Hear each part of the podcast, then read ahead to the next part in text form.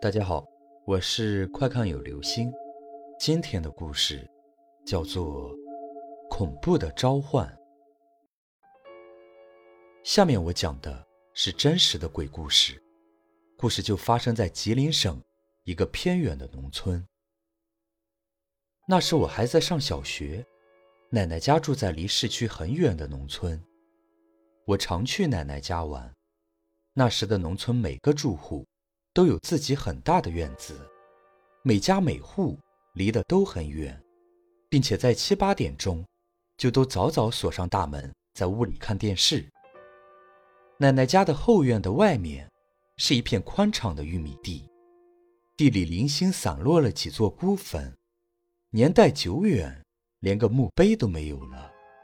再望向远方，就能看到山脚下。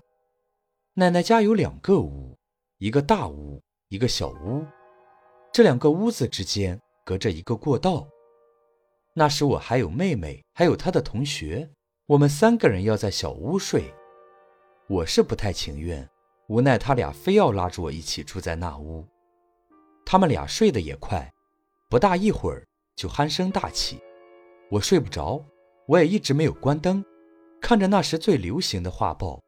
很快就到十二点了。我还是一点困意都没有，可是突然听见窗根底下有脚步声，确实是人走路的声音。可是这大半夜的，外面根本不会有人，况且院子里真的什么都没有，也不会招小偷呀。我急忙把他们叫醒。就在那时，声音也没有了。后来我们又把爷爷也叫醒，他出去查看了下。说没有人，他也说这大半夜的根本不会有人，说我听错了。他们都不相信我，我坚定自己没有听错。再以后，我去奶奶家基本就不在那里住了。没过多久，怪事接连发生。先是奶奶总是能听见厨房有拉磨的声音，声音极大，吵得人无法睡觉。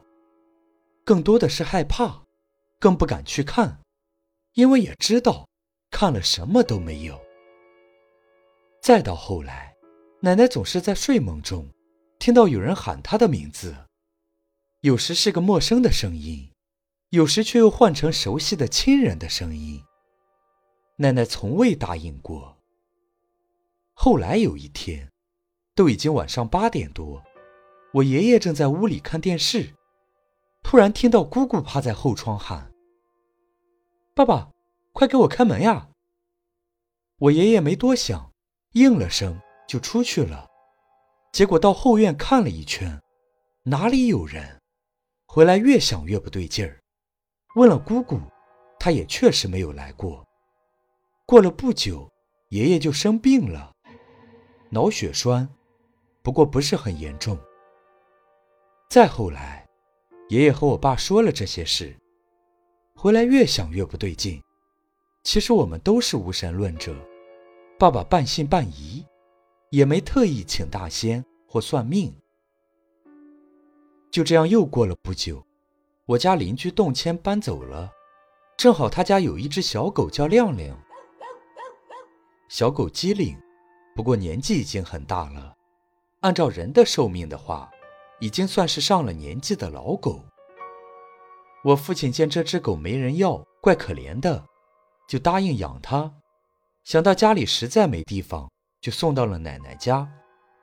奶奶他们也很喜欢，就留下了这只狗，放到了厨房。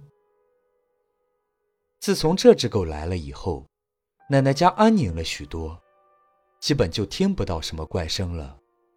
奶奶也不再提房子不安宁这种事了。自从那时，我就突然觉得，狗有镇宅的功能。身边有只狗，也增添了不少欢乐。过了四五年，那只叫亮亮的狗老死在奶奶家，奶奶和爷爷很心疼，并且决定以后都不养狗了。随后，奶奶他们也搬出了那个房子。就这样，好久。也再没有回去那里了。好了，这就是今天的故事——恐怖的召唤。